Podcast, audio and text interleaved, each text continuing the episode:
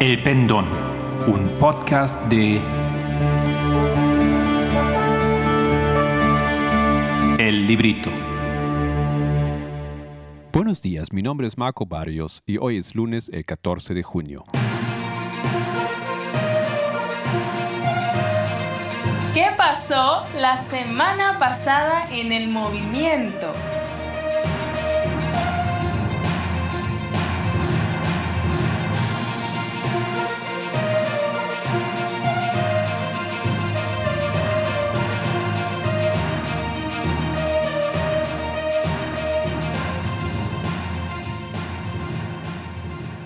De lo específico a lo general, en el último podcast he empezado a explicar cómo funciona exégesis.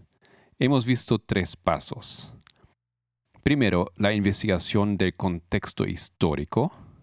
Luego, el segundo paso, la investigación del contexto literario. Y tercero, la investigación del contenido. Recuerdan que el contenido se refería al significado de las palabras, em, la relación gramatical en las frases, la elección del texto o mejor texto original, etc. Y hoy quiero hablar sobre el segundo gran paso, que es la hermenéutica. Recuerdan que he dicho que estoy usando ese término en un sentido más específico, refiriéndose a la pregunta sobre la relevancia contemporánea de textos antiguos. En otras palabras, entender y aplicar la Biblia para nosotros hoy en día, allá donde estamos. En un sentido más amplio de la palabra hermenéutica, todo ese proceso de analizar un texto, lo que nosotros aquí también llamamos exégesis, se puede entender como hermenéutica. Pero aquí me gustaría usar ese término en un sentido más restringido, ya que esto es una de las opciones como el término se entiende y se usa en la teología.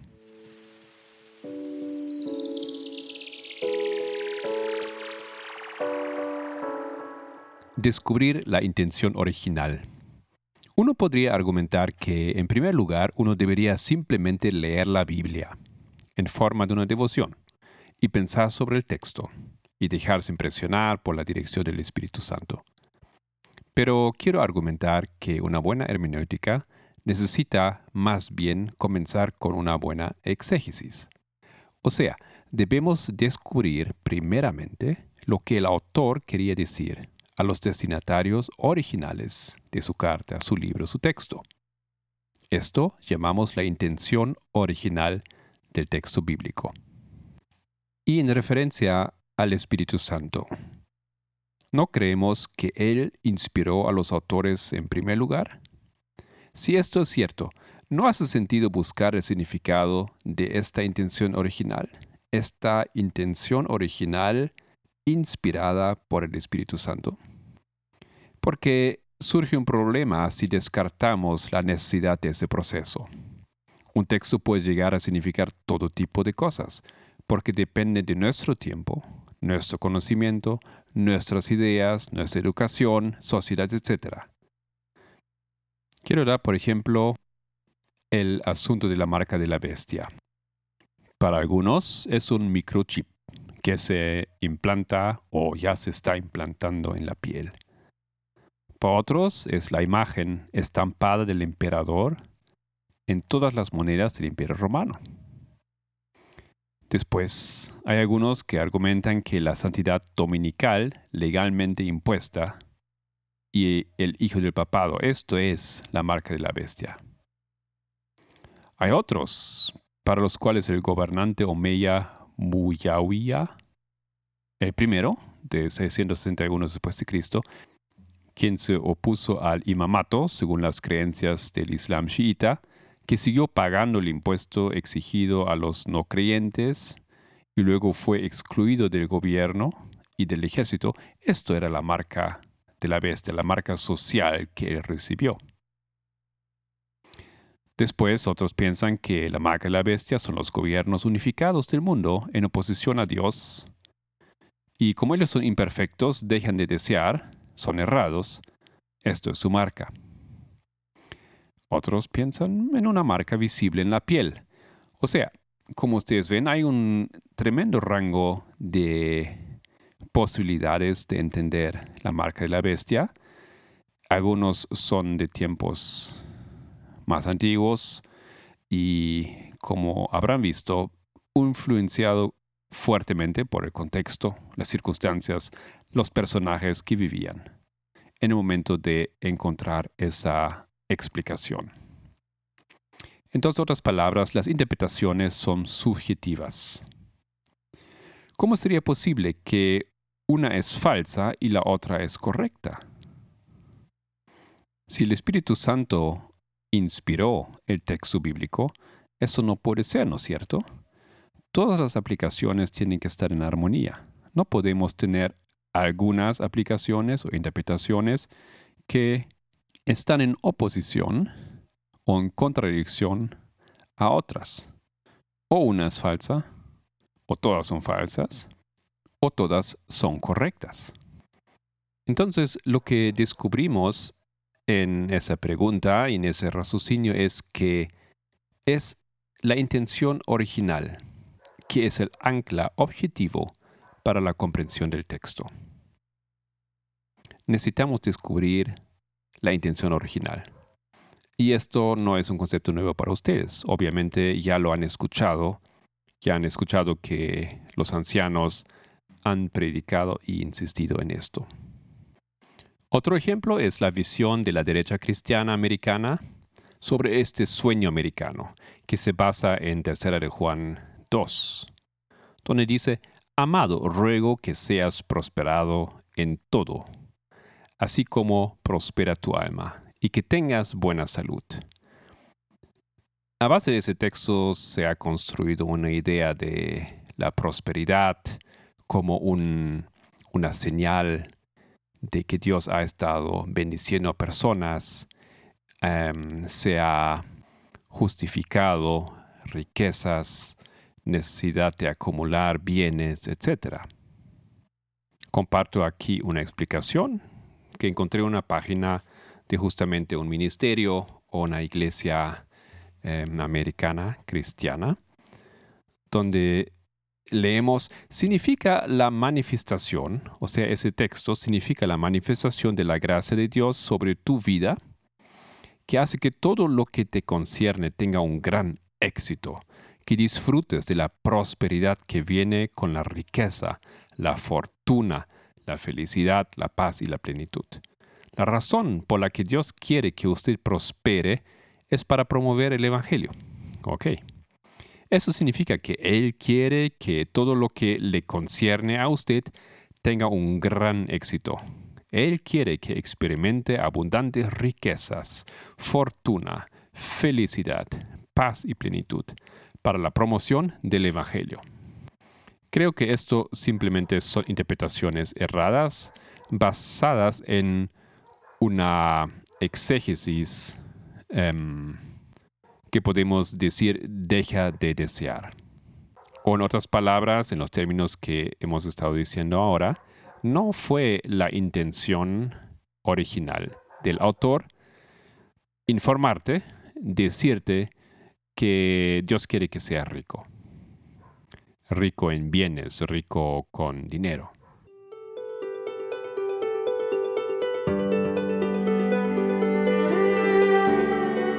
Encima, hemos aprendido en el movimiento que solíamos ser muy inconsistentes. Argumentamos en contra de la esclavitud y al mismo tiempo decíamos que mujeres tienen que usar faldas largas. Inconsistentes porque ambas posturas se pueden defender con supuestamente una así dice el Señor, porque ahí está escrito, pero no siempre hemos estado haciendo esa aplicación. Hemos dado preferencia a unos textos y otros hemos descartado, como ya no son válidos. Entonces, volviendo al aspecto de la intención original, debemos hacernos la pregunta, si acaso un texto puede significar algo hoy en día que nunca podría haber significado para la audiencia original. En otras palabras, el significado verdadero para nosotros está en lo que era la intención original de Dios, o sea, cuando lo dejó escrito o hablado por la primera vez. No puede ser que hoy significa una cosa que simplemente no puede haber significado en el momento que fue escrito, ¿no es cierto? Entonces, como he dicho arriba, el ancla o la pregunta central para hacer una buena hermenéutica es descubrir eh, la intención original. Esta información me da seguridad para luego poder hacer una aplicación o entender el texto en nuestro contexto, en nuestra historia y tiempo. Pero pregunto, ¿no puede haber un significado secundario o más profundo de un texto? En referencia a las profecías, eso definitivamente es posible, pero hay que investigarlo cuidadosamente. No todas las profecías han sido destinadas para el fin de los tiempos o para nuestra generación, ¿no es cierto? Pienso aquí en la afirmación de Elena G. White, que dijo, cada uno de los profetas antiguos habló menos para su propio tiempo que para el nuestro, de manera que sus profecías son válidas para nosotros. Mensajes selectos, tomo 3, página 386, primer párrafo. Volviendo a esa pregunta, ¿no puede haber un significado secundario o más profundo de un texto? ¿No hemos estado diciendo esto en el movimiento? Pues nosotros decimos que toda la Biblia es una parábola. Entonces también hay un significado secundario o más profundo. La premisa detrás de esa tesis de que toda la Biblia es una parábola es simple. Primero, autores del Nuevo Testamento como Pedro o Jesús usaron textos del Antiguo Testamento de esa manera. Tomaron el Antiguo Testamento como una parábola para hacer aplicaciones en su tiempo. Segundo punto, Elena White ha hecho lo mismo. Tercer punto, a partir de cierto momento en la historia de Jesús en la tierra, él habló todo en parábolas a la multitud y nada les hablaba sin parábola, según Mateo 13, 34. Creemos que lo mismo se aplica a nuestra generación. Debemos entender todo como parábolas. Y el último punto, vivimos en un tiempo en el cual básicamente todo texto ha sido investigado y analizado. Para aliar un mensaje específico e implícitamente nuevo, para la última generación en la tierra, entender la Biblia como una parábola abre una ventana nueva a las verdades escondidas. Al mismo tiempo, esa postura no descarta ni se opone ni a las reglas de la exégesis, de la hermenéutica, ni está operando afuera del sentido común. Dicho esto, quiero dedicar, quiero decir que voy a dedicar un poco más tiempo al tema de la parábola y discutirlo en otro podcast, porque es un tema, pienso, bastante amplio. Entonces, lo que yo he estado diciendo aquí en las últimas dos presentaciones es que en ese proceso de entender el texto bíblico necesitamos primeramente hacer exégesis y luego em, hermenéutica. Ahora, puede escucharse que em, enseñar en parábolas o entender la Biblia en parábolas es como el tercer paso. Tal vez lo es de cierta manera, pero lo que yo creo es que la parábola ha estado siempre ahí. Tiene que haber sido diseñado por Dios. Tiene que haber sido implantado en el momento que los autores escribieron la Biblia. Eso es parte de este milagro de la redacción de estos libros. Pero eso no quiere decir que los autores bíblicos lo hayan entendido o lo hayan hecho a propósito o con intención. Esto es el gran regalo y eso es el gran desafío también, porque tenemos que hacerlo entendible, em, comprensible, tenemos que poder defender esa postura para los otros. Y por lo tanto, es tan necesario que practiquemos y que entendamos esos procesos del análisis del texto bíblico. Vamos a continuar ese tema entonces en el próximo podcast.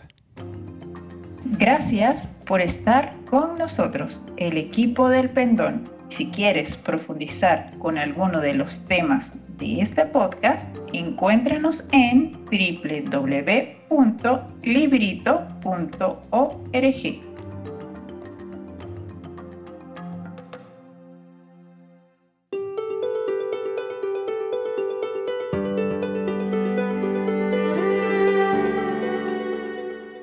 Las noticias del movimiento. En los estudios de la semana, el viernes hemos estado con Matías Mejía, que nos presentó el tema del estigma del género y hizo una, ¿cómo podemos decir?, una encuesta para ver las perspectivas sobre diferentes aspectos del estigma de género en diferentes países y lugares.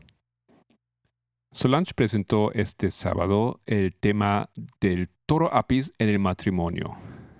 En su investigación ha descubierto cómo los elementos de la idolatría al toro apis también pueden verse en otros aspectos de la vida. Luego el hermano Pamenda, después de algunas semanas de ausencia, ha vuelto con su clase de preguntas y respuestas sobre matrimonio y noviazgo. Y él tenía tres preguntas. La primera, ¿qué pasa si después de casarte descubres que tu marido es bisexual, pero le atraen más los hombres? ¿Qué debe hacer la mujer? ¿O cómo se trabaja en un matrimonio en el cual el marido no ha sido del todo sincero?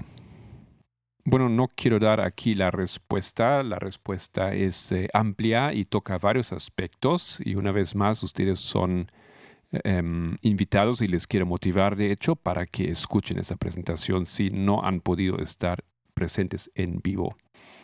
Él dijo algo interesante que el movimiento aún no tiene una postura en la pregunta si puedo recasarme en casos otro de muerte o adulterio. Esto es realmente aquí un aspecto de esa pregunta. Dice que necesitamos más estudio e iluminación divina sobre ese tema. La segunda pregunta es, o fue, ¿es apropiado que las mujeres de este mensaje lleven pantalones cortos y camisetas de manga corta o sin mangas en lugares del mundo donde el verano es extremadamente caluroso? ¿Cuál es la ropa apropiada para las mujeres en esta dispensación? Las faldas son mucho más frescas que los pantalones largos en el verano. Bueno, el anciano descubre aquí o resalta aquí un problema. Ya la pregunta se hace de una perspectiva sexista. La mujer es visto como un objeto, ¿no es cierto? Es un cliché que a los hombres le gustan los cuerpos y a las mujeres no tanto. Entonces, lo que decimos que lo que es bueno para un hombre también es bueno para la mujer. Pero también aquí vayan y escuchan por ustedes mismos la respuesta del anciano. Luego la tercera pregunta era, ¿la ceremonia matrimonial moderna contiene sexismo y paganismo? Es decir, el padre llevando a la novia al altar, la novia lleva un vestido blanco, un anillo, un velo para mostrar su misión, la novia dice que obedecerá al marido en los votos, pero no se dice eso al revés. Ahora ¿qué creemos en la igualdad, ¿qué importancia tiene cambiar esas costumbres y qué hacemos en su lugar? Y el anciano afirma que realmente en muchas formas tradicionales del casamiento eh, se demuestran, se ven claramente sexismo eh, y desigualdad y nos invite a pensar sobre el matrimonio. Eh, pensar más en el matrimonio, cómo hacer el matrimonio, cómo arreglar las cosas y no pensar tanto o no invertir tanto en aspectos como los arreglos, em, la ropa, la comida, la fiesta, etc.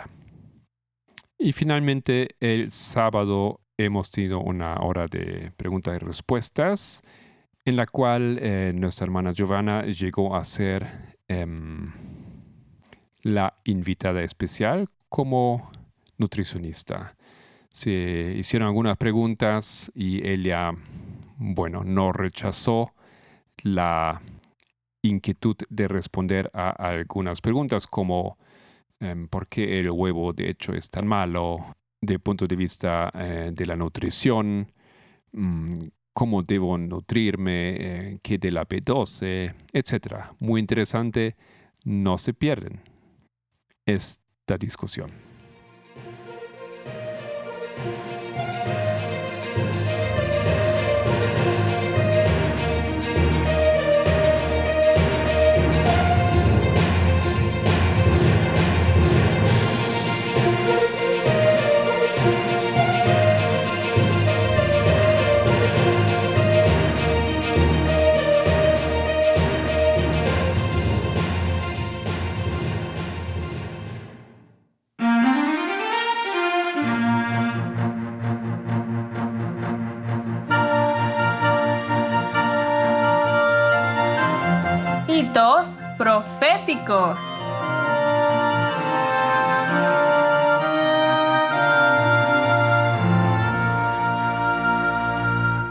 Hola a todos nuestros amigos y hermanos oyentes, gracia y paz de nuestro Padre y de nuestro Señor Jesucristo.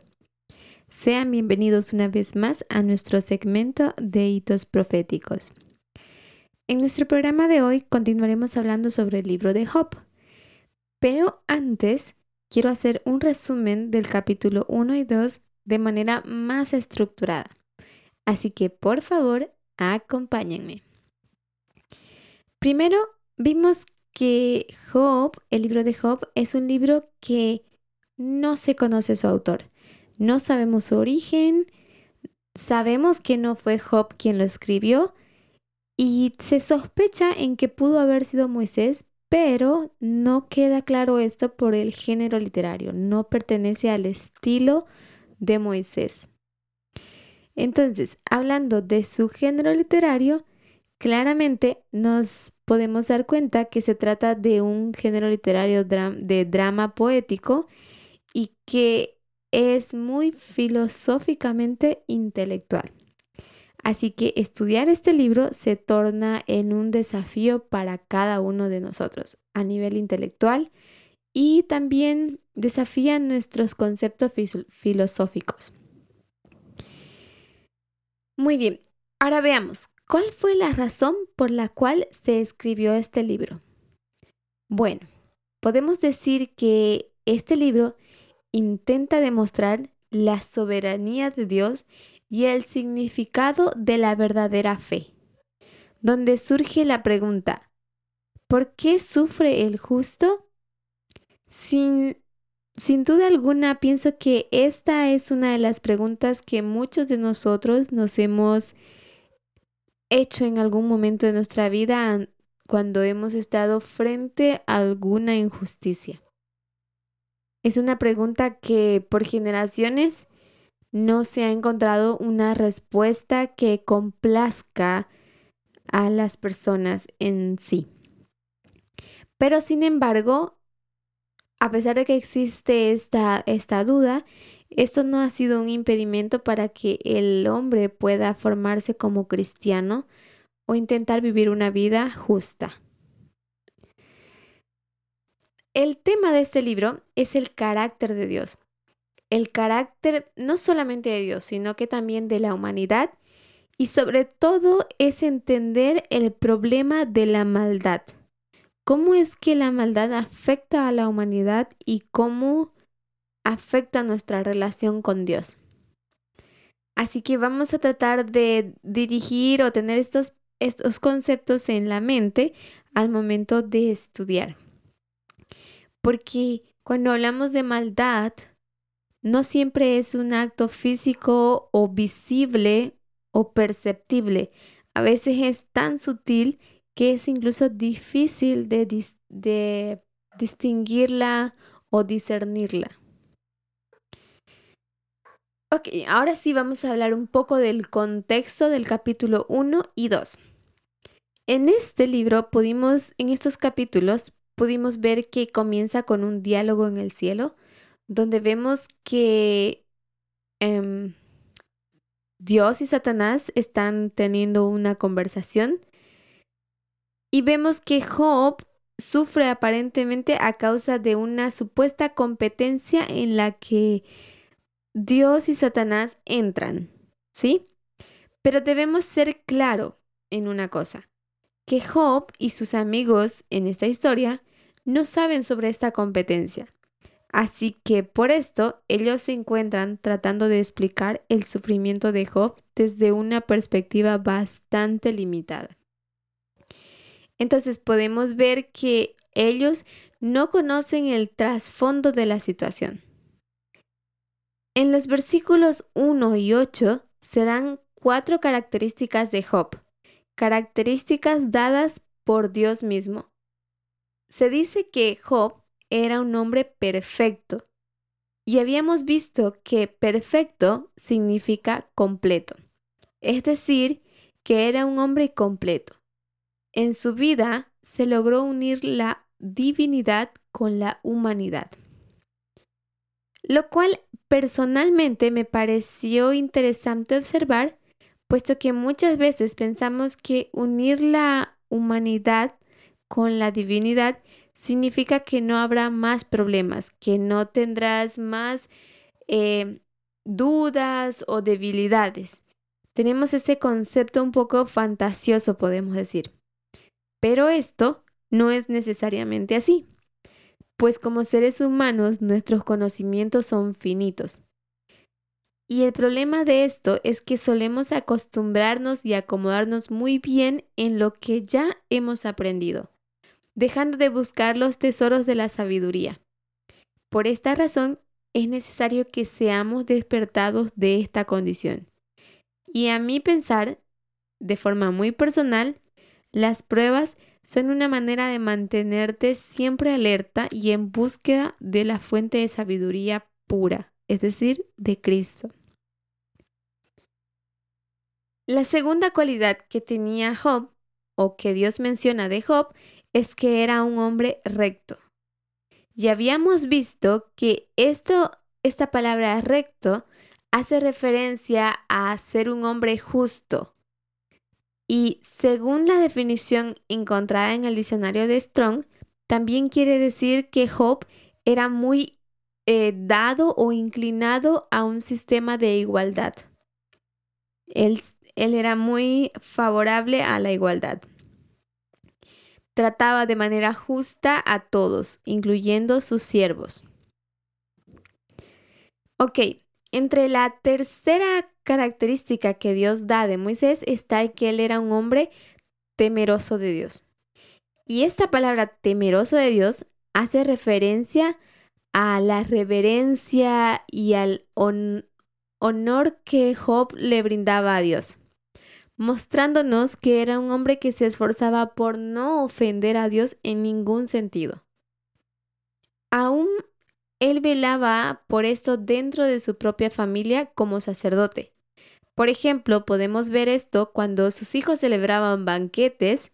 Siempre él, después de los banquetes al día siguiente, él lo solía ofrecer eh, una ofrenda por si acaso sus hijos habían blasfemado, ya puede ser estando bébedos, eh, ebrios, o por alguna situación incómoda, tal vez en pensamientos ellos hayan blasfemado contra Dios.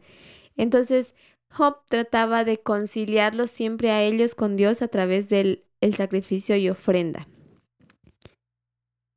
Pero entre las Cuarta y última característica de Job es que era un hombre apartado del mal, del mal.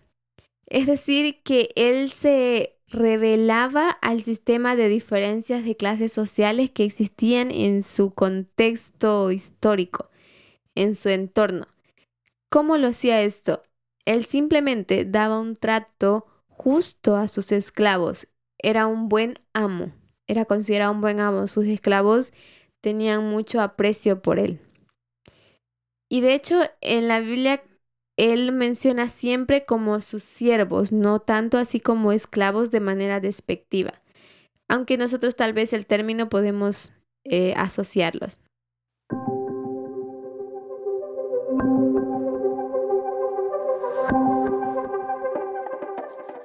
Ahora sí, entrando un poco en la historia, En el versículo 9 del capítulo 1, Satanás le explica a Dios que Job solamente le era fiel por todo lo que Dios le había bendecido.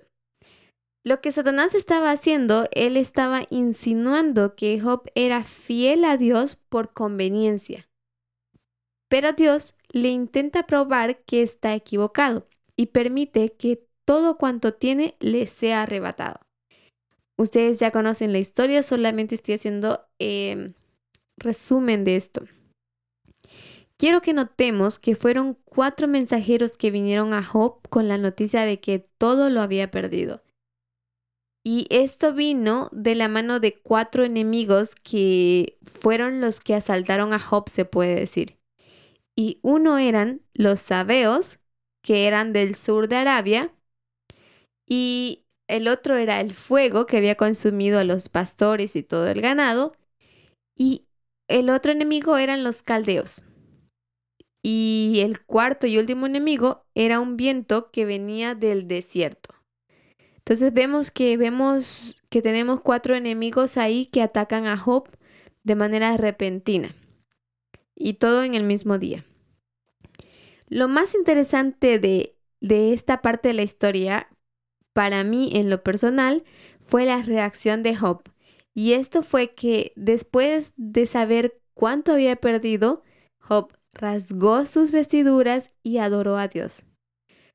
Por lo que podemos decir que Dios probó su punto ante Satanás, que Job le era fiel a Dios no por sus bendiciones que le brindaba, sino porque habían alguna razón más. Y esta razón la vamos a ir descubriendo más adelante. En el capítulo 2, nuevamente nos remonta a la escena en el cielo donde Dios y Satanás dialogan nuevamente sobre Job. Y Dios le dice lo siguiente, ¿no has considerado a mi siervo Job que no hay otro como él en la tierra?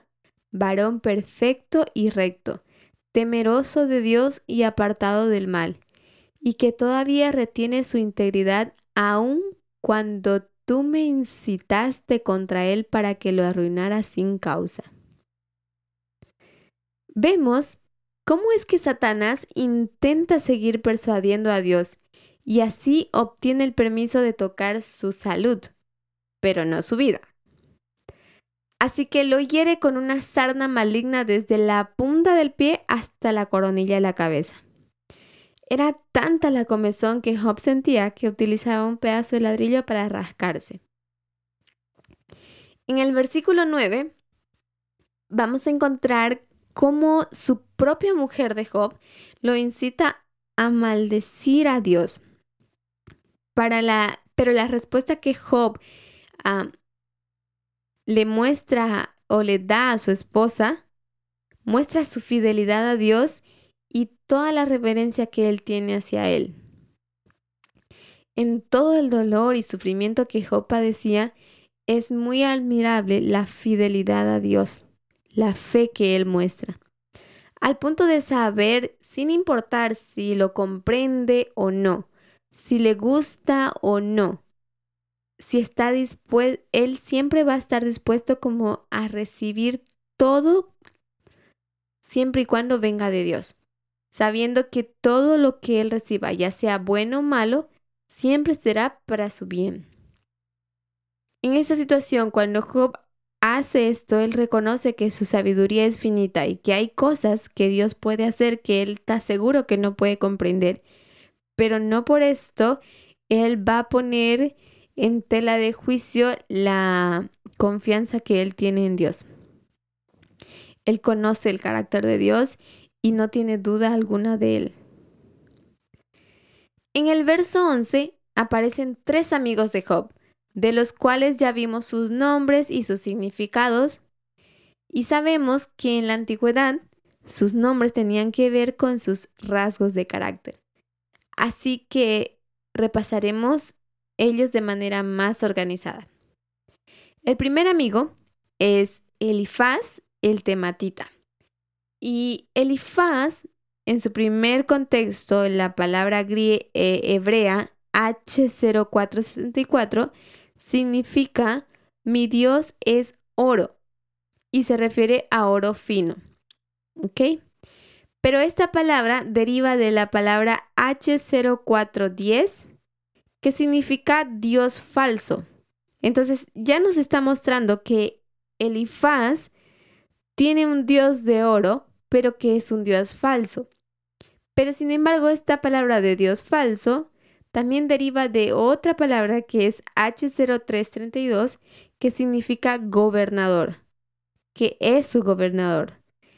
Y esta palabra gobernador deriva de la palabra H0193, que significa torcer.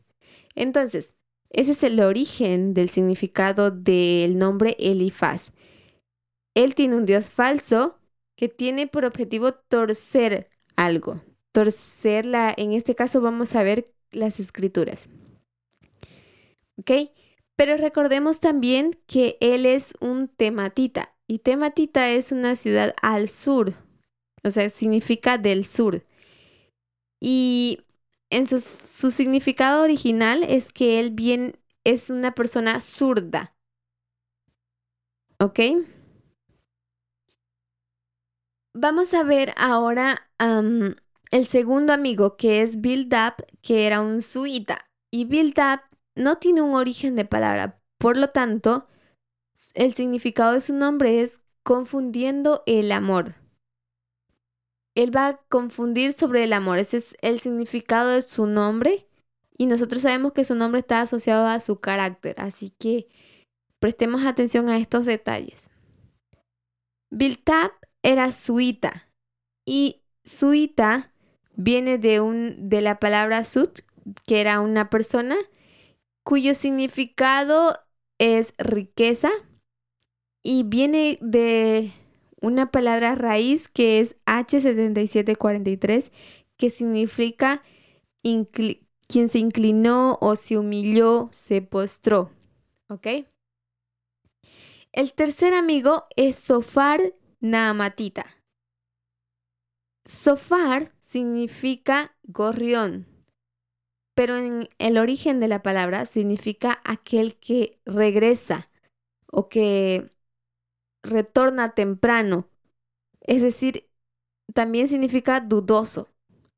Entonces vemos que es una persona que, que no persiste, sino que es una persona más bien que desiste con facilidad y muy rápido. Eh, la palabra Naamatita es una mujer que es de la tribu de los amonitas y su significado es placer.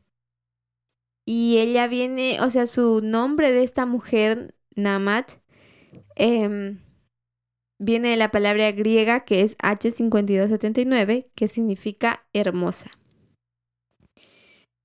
Ok, eso en cuanto a los nombres. Solo quiero que los tengan presente porque más adelante vamos a ver cómo sus nombres o el significado de sus nombres se aplica a la obra que ellos hacen o cómo se los refleja.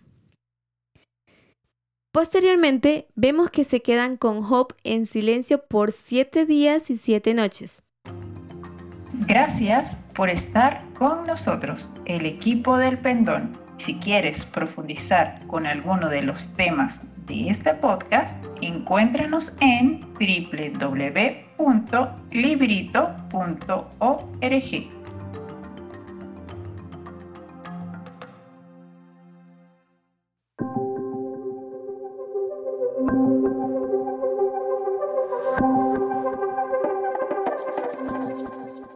En el capítulo 3 vemos a Job maldiciendo el día de su nacimiento y cuestionándose sobre su existencia.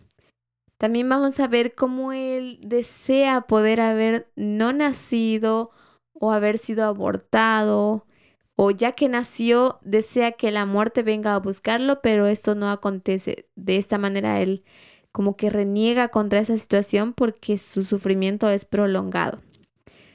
Pero eh, reniega contra la situación, no contra su creador. Esto es algo que necesitamos tener claro. Sin embargo, en los versos 25 y 26 dice lo siguiente, porque el temor que me espanta me ha venido, y me ha acontecido lo que yo temía. No he tenido paz. No me aseguré ni estuve reposado. Fin del verso. Me intrigó mucho sobre este verso. Me intriga que, a qué es lo que Job tiene miedo. Y él mismo da la respuesta. Él teme a que le falte esa paz en su vida. Pero debemos entender que no se refiere a una paz de que pare esa comezón, sino más bien a una paz mental donde su duda, las dudas están invadiendo su mente. Dudas como esta precisamente de por qué el justo sufre, ¿no? Y él trata de, de encontrar una solución. Pero debemos ser claro también, Job no reniega contra Dios en ningún momento. Sin embargo, quiero que recuerden que Satanás le había dicho a Dios que si heriría la piel, él sí maldecería a Dios. Pero nosotros ya podemos ver que Job en estos momentos menosprecia su vida antes que maldecir a Dios, mostrando así una victoria para Dios, porque Dios nuevamente prueba su punto de que ni aunque toque, ni aunque su vida estuviera en riesgo, Job no maldeciría a Dios. Y esto como le da una victoria a Dios. Pero Satanás no se queda eh, contento con esto, para él no es suficiente, así que hay más. En el capítulo 4 veremos cómo Elifaz reprende a Job por su actitud pesimista que presenta y por las quejas que presenta sobre su nacimiento y todas esas cosas. Y lo llama a recapacitar. Lo que me parece re importante en este diálogo es ver que Elifaz intenta darle una razón a Job de por qué servir a Dios. Pero recordemos que ambos no conocen el trasfondo de la historia y desde su perspectiva y conocimientos limitados intentan dar una explicación a la situación de Job. Y tal vez esto es una cosa que nos acontece mucho a nosotros de manera personal en diferentes situaciones. Pero continuemos. A partir del verso 10, vemos cómo es que Elifaz intenta introducir una visión que le fue dada en sueños a él de un espíritu desconocido. Pero cuando este espíritu aparece en su sueño, lo que él siente es como que la piel se le eriza en un sentido de temor. Y no así, digamos, una reverencia por la manera en que lo narra, podemos ver que Elifaz está hablando con un espíritu maligno. Quiero que todos recuerden y tengan presente cómo es la experiencia de las personas a las cuales se le presenta un ángel. Podemos ver la experiencia de María, de Daniel, de Pablo cuando se le presenta a Cristo. Todos tienen una, una experiencia de temor, obviamente, pero reverente, de postrarse. Y sin embargo, él no habla de postrarse, simplemente habla de que la piel se le erizó y como que se llenó de temor. ¿Ok? Y eso normalmente ocurre como un espíritu maligno. Pero él dice en el versículo 17 en adelante, 17 y 18, dice lo siguiente. ¿Será el hombre más justo que Dios? ¿Será el varón más limpio que él, que el que lo hizo? He aquí en sus siervos no confía, y notó necedad en sus ángeles, cuanto más en los que habitan en casas de barro, cuyos cimientos están en el polvo, y que serán quebrantados por la polilla. De la mañana a la tarde son destruidos y se pierden para siempre sin haber quien repare en ello. Su hermosura no se pierde con ellos mismos y mueren sin haber adquirido sabiduría. Fin de los versos.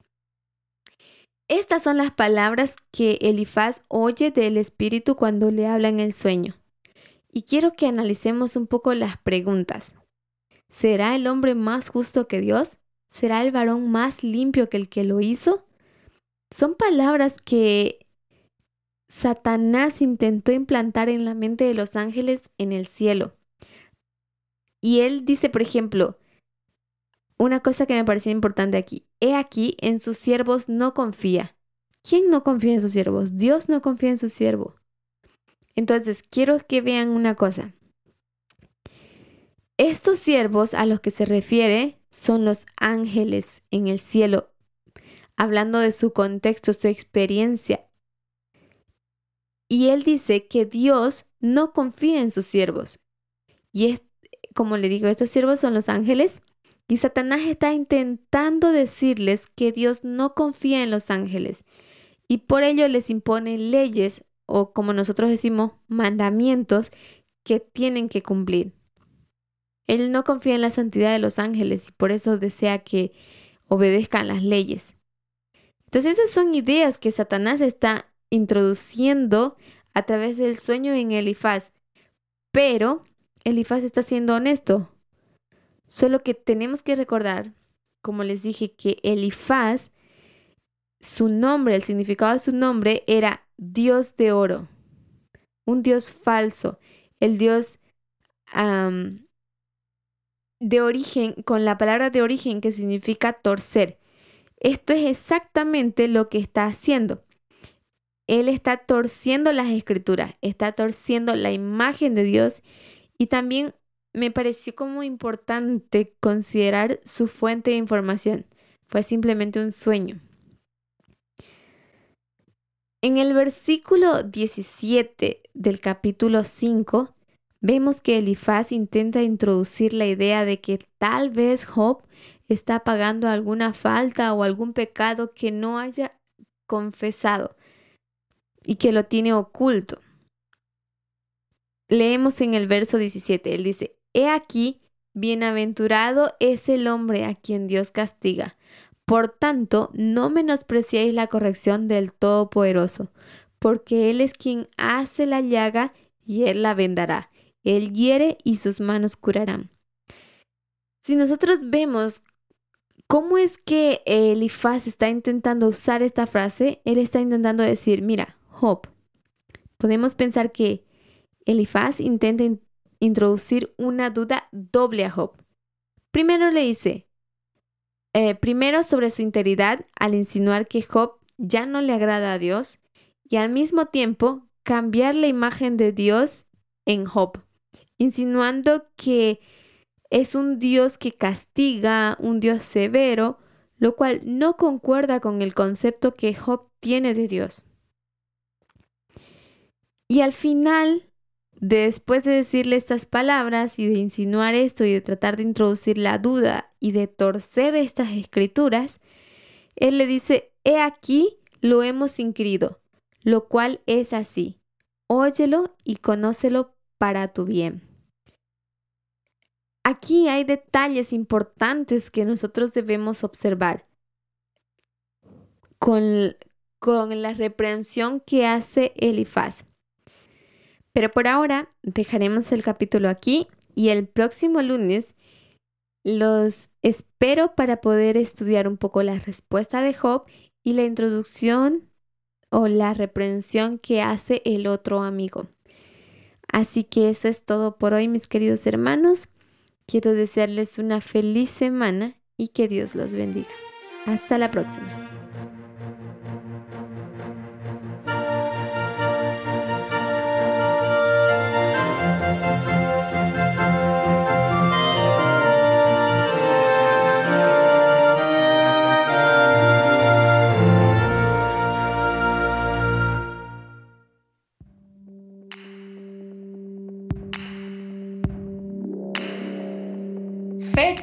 Históricas para recordar.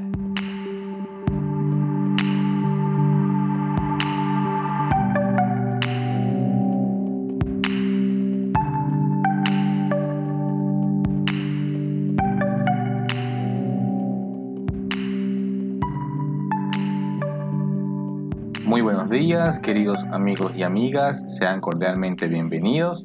Mi nombre es Kelly Moreno y estaremos repasando las noticias más importantes transcurridas en esta semana. Comenzaremos con que Joe Biden anuncia 500 millones de vacunas a repartir en un centenar de países en dos años. El presidente estadounidense Joe Biden anuncia este miércoles que presentará en su gira europea una estrategia de vacunación global para poner fin a la pandemia del COVID-19. Tengo una estrategia sobre vacunación global y la anunciaré, afirmó Biden sin dar más detalle a los periodistas en unas breves declaraciones en la base aérea de Andrews, poco antes de partir hacia el Reino Unido en su primer viaje internacional. Después de recibir críticas de la comunidad internacional por no compartir vacunas, Biden informó el pasado mes que Estados Unidos repartirá 80 millones de vacunas, la mayor parte de a través de COVAX, un programa de Organización Mundial de la Salud. Sin embargo, periódicos americanos como el New York Times y el Washington Post han afirmado a última hora de este miércoles que el plan de Biden constará de un total de 500 millones de vacunas a repartir entre un centenar de países en dos años. Estados Unidos, donde la primera vacuna contra el COVID se administró en diciembre del 2020, tiene actualmente a más del 53% de sus adultos completamente vacunados. Asimismo, Biden indicó que el objetivo de su viaje a Europa es fortalecer la alianza y dejar claro a Rusia y a China que Estados Unidos y Europa están juntos. Biden despegó desde la base Andrews en las afueras de Washington en el avión presidencial poco antes de las 9 horas local, acompañado por su esposa la primera dama Jill Biden. La noche de este miércoles el avión del mandatario estadounidense tuvo previsto aterrizar en Cornwall, en Reino Unido, donde la mañana del jueves se reuniría con el primer ministro británico Boris Johnson, antes de participar el 11 de este mismo mes en la cumbre del G7, que duraría tres días. Posteriormente, Biden iría a Bruselas, donde se reuniría con sus socios europeos y por último a Ginebra para mantenerse hasta el 16 de junio el primer encuentro con el presidente ruso Vladimir Putin. La siguiente noticia, la cual estaremos mencionando, es la quema y asesinato de un joven gay en el Caribe mexicano tras revelar que tenía VIH. Un joven gay fue torturado, quemado y asesinado al revelar que era VIH positivo. El pasado fin de semana, en el balneario de Cancún, Caribe mexicano, informó este martes una organización defensora de la comunidad LGBTQ en las entidades que de acuerdo con la versión de los representantes de la organización Resilientix, que dio a conocer el caso el pasado sábado, la víctima se encontraba en una fiesta en el balneario de Cancún en la que reveló su estado serológico, ante lo cual algunos de los asistentes presuntamente lo torturaron, quemaron y finalmente lo asesinaron. La víctima fue asesinada dentro de un taller de herrería.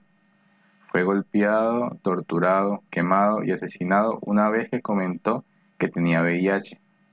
Tenía muchas heridas de arma blanca, dijo Edwin Reyes, representante de Resilient.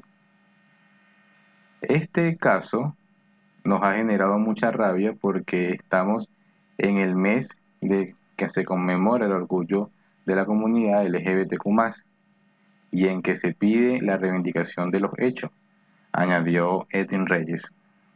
Tras enterarse del caso, el titular de la Comisión de Derechos Humanos de Quinta Row, Marco Antonio Todd, condenó el crimen como un crimen de odio.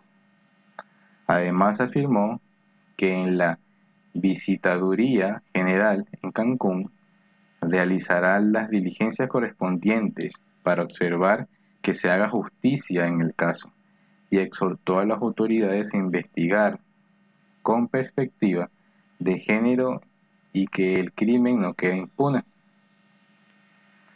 Mientras tanto, la Fiscalía General de Estado de Quintana Roo abrió una carpeta de investigación por el delito de homicidio pero no por crimen de odio, debido a que todavía no está tipificado en el Código Penal de la entidad este crimen. La red quintanarroense LGBT, de la que formamos parte, ha solicitado a todas las autoridades a que se haga una reforma al Código Penal para que se incluya los crímenes de odio de acuerdo a los estándares internacionales, explicó también Reyes. Pero no lo han hecho ni no los han tomado en cuenta. Esto habla del abandono institucional que hay en el Estado, agregó el activista, quien enfatizó que el denunciado no es un caso aislado y que es recurrente la discriminación hacia la comunidad LGBTQ en el Caribe mexicano. Esa misma semana, la Secretaría de la Gobernación rechazó y condenó enérgicamente el crimen de odio ocurrido en Cancún y lanzó un llamado al gobierno de Quintana Roo para tomar las medidas necesarias contra todo tipo de violencia enfocado en las personas LGBTQ+. Además de solicitar una investigación con perspectiva antidiscriminatorias. Según la organización Letra S, México registra 79 asesinatos contra personas de la comunidad LGBTQ en el 2020. De estos, 43 de ellos fueron homicidios de mujeres trans. En Quintana Roo, la Comisión Estatal de Derechos Humanos reportó que 33 personas han sido asesinadas en los últimos años por su orientación sexual, identidad o expresión de género. Haremos mención sobre cómo va el proceso o cómo se ha visto el proceso de elecciones en el país de Perú. Luego de una semana de las elecciones presidenciales, aún no se sabe quién ocupará el Palacio de Gobierno por los próximos cinco años. Esto no es nuevo, pues los últimos tres comicios se han caracterizado por la lentitud en el escrutinio de votos, que puede llegar a tardar hasta 25 días, Keiko Fujimori, candidato del Partido Fuerza Popular de derecha, y Pedro Castillo, de Perú Libre, del Partido de Izquierda, han librado una intensa lucha electoral que se decide por photo finish. El cierre de esta edición, el candidato de izquierda lleva la ventaja en el conteo oficial con 50,1% de los votos sobre el 49.8% de su adversaria, con un 99,2% de las mesas escrutadas, esto le valió para autoproclamarse como ganador a Pedro Castillo, que indicó que seremos un gobierno respetuoso de la democracia, de la constitución actual, y haremos un gobierno con estabilidad financiera y económica, indicó el candidato. La siguiente noticia en la cual estaremos mencionando es sobre una jueza que ordena la libertad de una mujer condenada a 30 años tras un aborto involuntario en El Salvador. Los padres de Sara Rogel esperaban emocionados la libertad de su hija, condenado a 30 años de cárcel en El Salvador tras sufrir un accidente doméstico que le causó la pérdida del feto. Las autoridades salvadoreñas le condenaron por homicidio agravado cuando Sara tenía 20 años. Pero este lunes un juez de Cojutepeque, en el centro del país, ordenó su libertad al considerar que ha cumplido la mayor parte de su pena y que la mujer, ahora de 30 años, no representa peligro para la sociedad. La alegría fue momentánea porque la Fiscalía ha anunciado que recurrirá al fallo Llevamos diez años esperando, diez años sin ella, dijo muy conmovido su padre, Ángel Rogel, en las afueras del juzgado, donde un grupo de manifestantes se apostaron para seguir el fallo judicial a favor de Sara. La mujer nació en Santa Cruz de Analquito, un pequeño municipio del departamento de Cuscatlán, que no supera de 3.000 habitantes. En octubre del 2012 lavaba ropa cuando se resbaló y el accidente hizo que perdiera a su hija. Era un embarazo en etapa avanzada.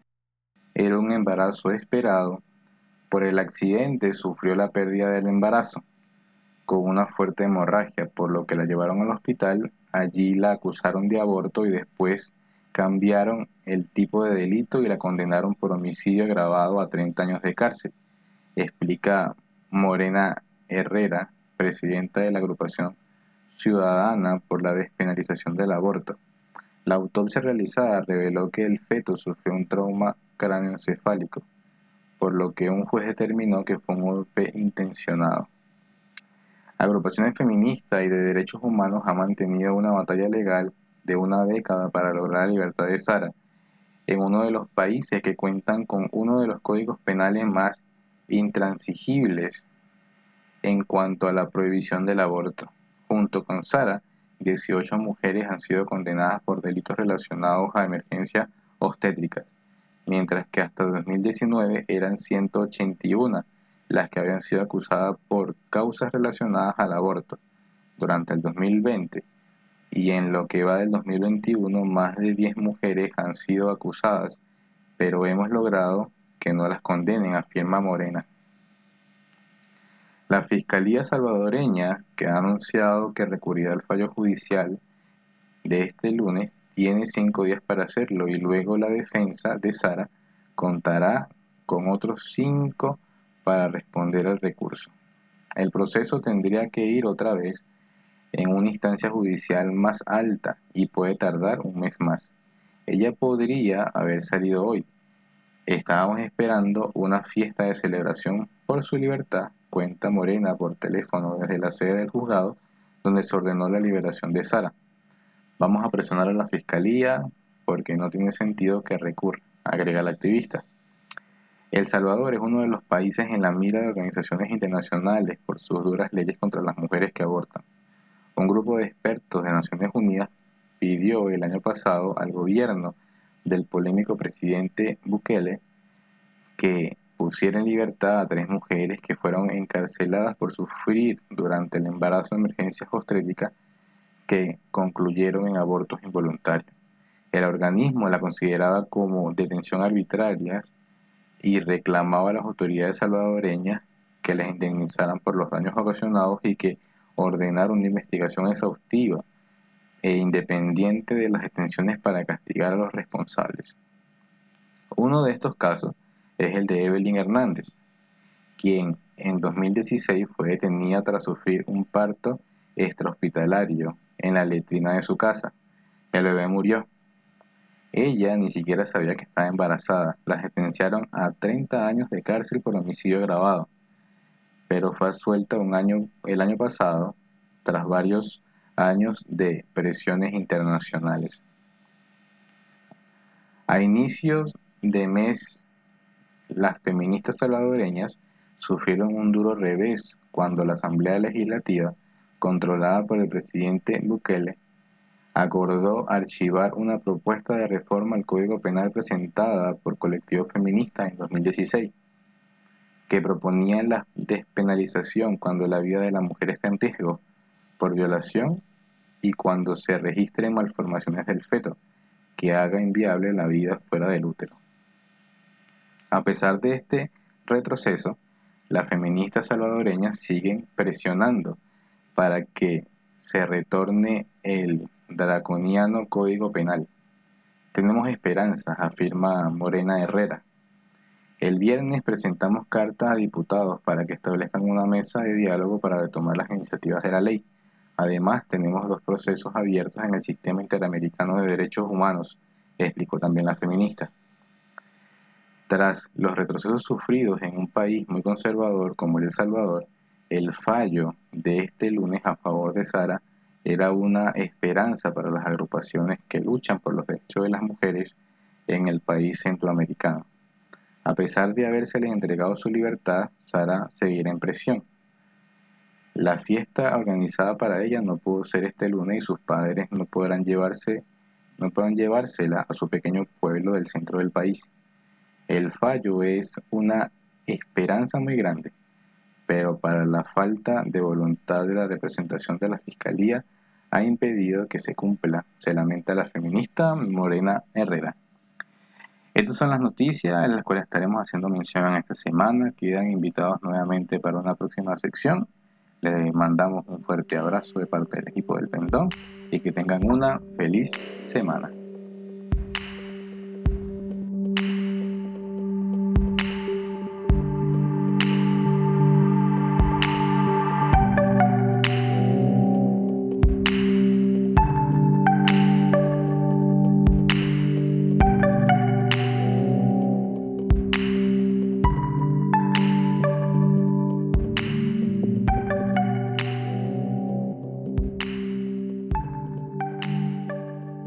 Espero que les haya gustado este podcast y les deseo un feliz comienzo de esta nueva semana. Me despido cordialmente en el nombre de todo el equipo del Pendón.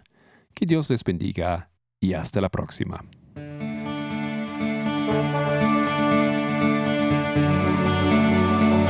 El Pendón, un podcast de El Librito.